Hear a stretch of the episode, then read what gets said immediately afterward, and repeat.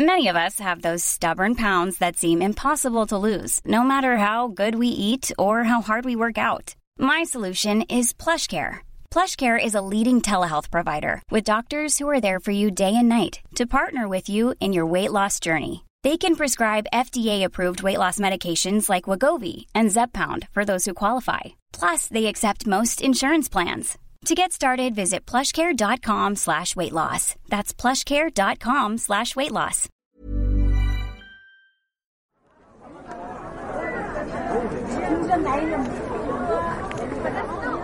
Bonjour et bienvenue dans ce nouvel épisode de Crampon Maudit, le sixième, qui pour une fois va débuter sous la forme d'une devinette.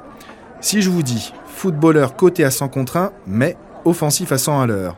Si je vous dis ambassadeur d'une dictature, mais chouchou du public anglais.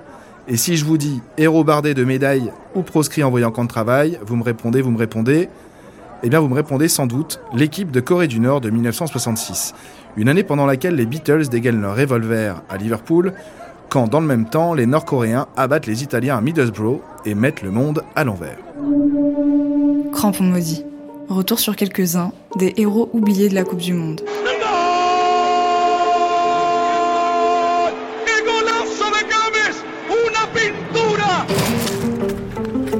Silva, Byron Moreno, la Corée du Nord, Ali Benasser, Edouard Salah.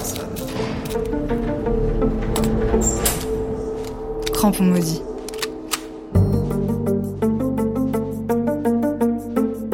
Épisode 6. Yellow Submarine. Une histoire racontée par Jean-Marie Potier avec la voix de Félix Moati. En 1966, la Corée du Nord, qui dribble alors politiquement entre Chine et URSS, a décidé de se révolter et offre une bouffée d'exotisme avec son équipe qui, selon la BBC, pourrait tout aussi bien débarquer de la Lune. Membre de la FIFA depuis 1958, cinq ans après la fin de la guerre de Corée, Pyongyang attend 1965 pour s'engager dans les éliminatoires du mondial. Et c'est au meilleur moment. Le tiers-monde émerge, les 100 grades se révoltent. Une seule place pour trois continents, Afrique, Asie et Océanie, quand les deux autres s'en partagent 15 Non merci. Alors les sélections africaines boycottent et la Corée du Sud se retire. Pour la Corée du Nord, pas besoin alors d'aller choper des suées à Saïgon et dans le reste de l'Asie. Le dernier ticket se jouera donc contre un seul adversaire, l'Australie. Les deux pays ne se reconnaissent pas mais acceptent de s'affronter sur un terrain neutre. Le roi du Cambodge, Norodom Sihanouk, prête son nouveau stade olympique de 60 000 places et demande à ses sujets de le remplir, une moitié pour chaque formation. Hâtivement préparés, faussement regonflés par les dizaines de buts passés en amical à des équipes de village, les Australiens sont pliés en 1-7,5, 1-6, 1-3. Sur la pelouse, on aurait dit des soldats. Le sélectionneur des vaincus du jour, lui, se fait prophète. Ceux qui les rencontreront en Angleterre ne savent pas ce qui les attend.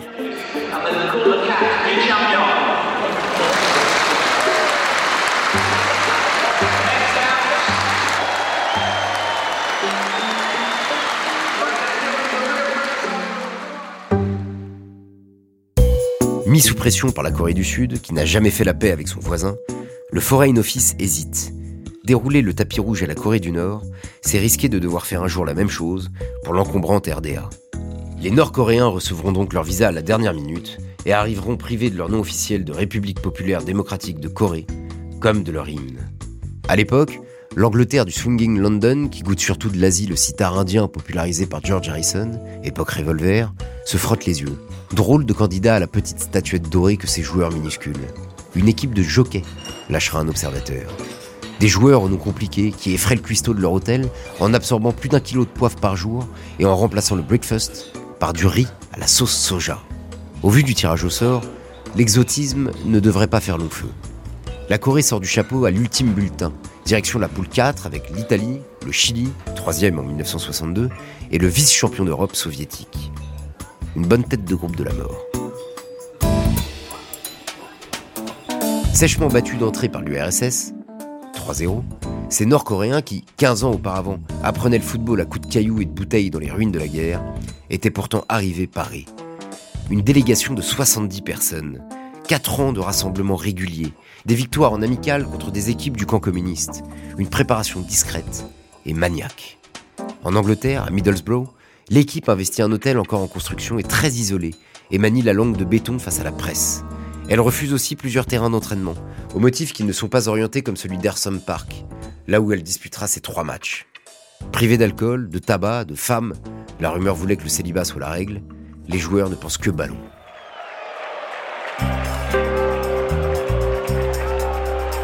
Assemblage de joueurs rapides et efficaces, la Corée va donc rejouer la charge de la brigade légère. À partir d'un pressing agressif, les moustiques rouges remontent balle au pied très rapidement, épuisent leurs adversaires à coups de passes courtes et de dribbles audacieux, avant de les surprendre grâce aux flèches de l'attaquant Pak Sung-jin, le Di Stefano asiatique. Contre le Chili, cette débauche d'effort porte ses fruits à la dernière minute, quand une belle volée de Pak Sung-jin, rebaptisée Gin Tonic par la presse anglaise, offre le point du nul aux Coréens. Un partout. Le sélectionneur italien, Edmondo Fabri, lui, a quitté le stade avant même le but, plus amusé qu'inquiet. Pourtant, le 19 juillet, après une demi-heure de bombardement intensif du gardien asiatique, l'Italie se retrouve réduite à 10 après la blessure du capitaine italien Bulgarelli et menée sur un tir croisé de Pak Dou-ik. Et l'égalisation ne viendra jamais.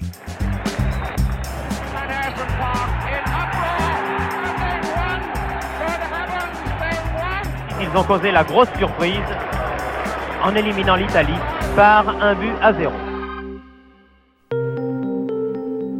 La Nazionale paiera ce navet quelques jours plus tard sous une pluie de tomates. Dans la nuit de Gênes, un homme se présentant sous le surnom de Christophe Colomb contacte les tifosi locaux et les prévient du retour inopiné de la sélection. Sur le tarmac, les œufs pourris et les injures volent. Fabri, bientôt accueilli au cri de Corée, Corée dans tous les stades du calcio, essuie les titres vengeurs d'une presse qui l'accuse d'avoir oublié le catenaccio dans ses bagages. La Corée, elle, poursuit sa route sous les hurrahs de Middlesbrough. Des ouvriers aux écoliers, des mamies aux marins de la Navy, tous s'extasient. Même le maire est venu dans les vestiaires pour saluer les joueurs. Le Guardian, lui, est surpris de voir le public faire bloc derrière la sélection d'une des dictatures les plus rigides du monde, alors même que plus de 1000 soldats britanniques étaient tombés pendant la guerre de Corée.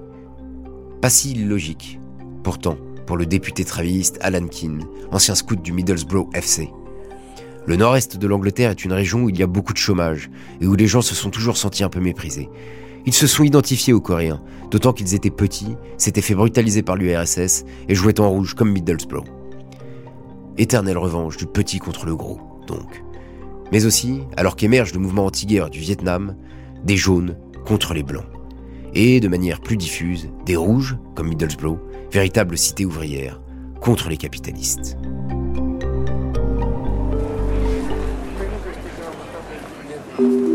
En quart de finale, la Corée du Nord n'est donc pas seule pour défier le Portugal à Liverpool.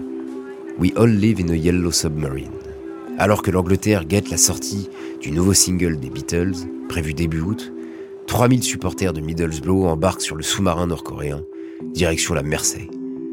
La délégation, qui n'avait pas prévu la qualification, a investi un monastère jésuite réservé par l'Italie. Obligés d'abandonner leur dortoir pour des chambres simples, terrifiés par les peintures religieuses et les crucifix sur les murs, les joueurs connaissent des nuits difficiles mais se réveillent vite sur le terrain. Pak Seung-jin claque un premier but sous la barre. Lin Dong-won bisse à bout portant. Yang Sung-kook chaloupe dans une défense lusitanienne à la dérive. 3-0 en 25 minutes. Inimaginable. À Goodison Park, les fans scandent. On en veut 4 On en veut 4 Mais le quatrième n'arrivera jamais. Puis Eusebio rompt le charme. Deux pénalties, deux lucarnes, quatre buts, et il qualifie le Portugal presque à lui seul. Score final 5 à 3. Les bookmakers, qui prenaient les paris sur la victoire nord-coréenne à 150 contre 1, respirent. Sont à égalité, défenseurs contre-attaquants, cela peut être dangereux. But But magnifique réussi par Eusebio Je vous l'avais dit, ils étaient à égalité. Malgré l'élimination, les joueurs coréens sont accueillis avec enthousiasme à leur retour au pays, où leurs exploits ont été suivis, la nuit, sur la radio d'État. Les joueurs sont décorés, Pak Duk-ik reçoit un appartement et une Mercedes. En revanche, à l'ouest, où la guerre froide sévit toujours, des bruits étranges commencent à circuler, la plupart en provenance d'Italie. À défaut de digérer cette défaite, les transalpins vont la mythifier en l'attribuant au dentiste Pak Du-ik, en réalité caporal et imprimeur dans le civil. Fabry accusera aussi son staff et sa fédération d'avoir comploté contre lui en injectant des tranquillisants aux joueurs dans le seul but de l'éliminer. Les plus parano affirmeront que les Coréens avaient profité de leur ressemblance présumée pour se faire remplacer à la mi-temps. On évoquera aussi les mystérieux remontants. En l'espèce, du ginseng à haute dose, utilisé par les Asiatiques, qui avaient eu le bon goût de parfaire leur préparation en RDA avant le mondial.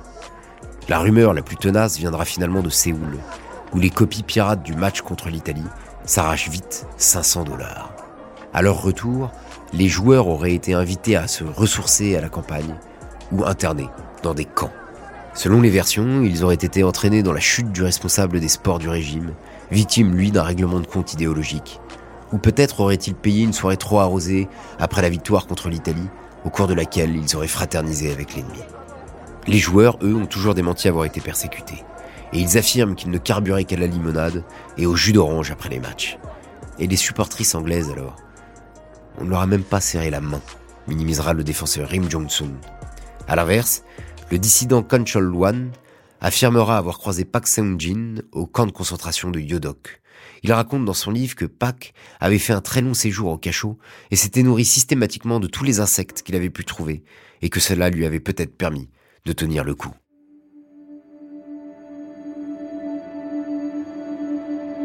Si tant de rumeurs persistent dans le sillage de la Corée du Nord, c'est que l'étoile a très vite filé après 1966.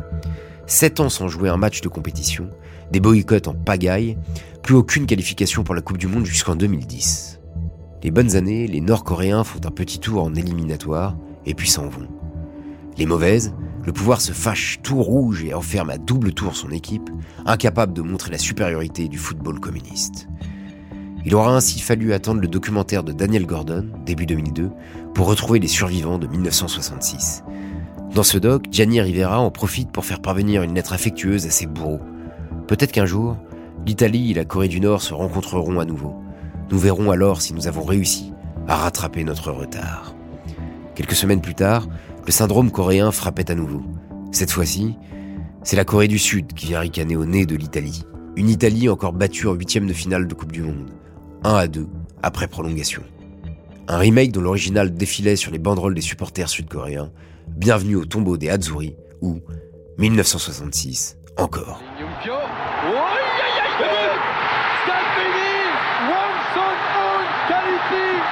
La Corée pour le quart de finale face à l'Espagne.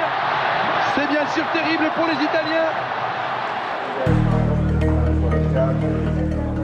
Et puis, à l'automne 2002, les habitants de Middlesbrough ont reçu les vainqueurs de 1966 en pèlerinage. Le drapeau de la Corée du Nord flottait en ville pendant que les joueurs assistaient à un match raté de l'Angleterre avant de partir à la recherche du lieu de l'exploit perdu. Rob Nichols, qui habite sur l'ancien emplacement d'Ayrsham Park, détruit en 1995, les avait reçus chez lui pour le thé. Du thé chinois. Mais il n'aimait pas ça, raconte-t-il, avant de préciser qu'ensuite, il s'était rendu là où Pak Do-ik avait marqué. Ils se sont alors mis au garde à vous et ont entonné un chant patriotique. Pour eux, ce lieu était un monument national. Un monument posé dans un quartier résidentiel comme il y en a mille, un simple rectangle de pelouse. Mais un lieu où, le soir, des gamins à qui leur grand-père avait raconté ce renversant été 1966 viennent sûrement, balle au pied, rejouer la légende du sous-marin jaune.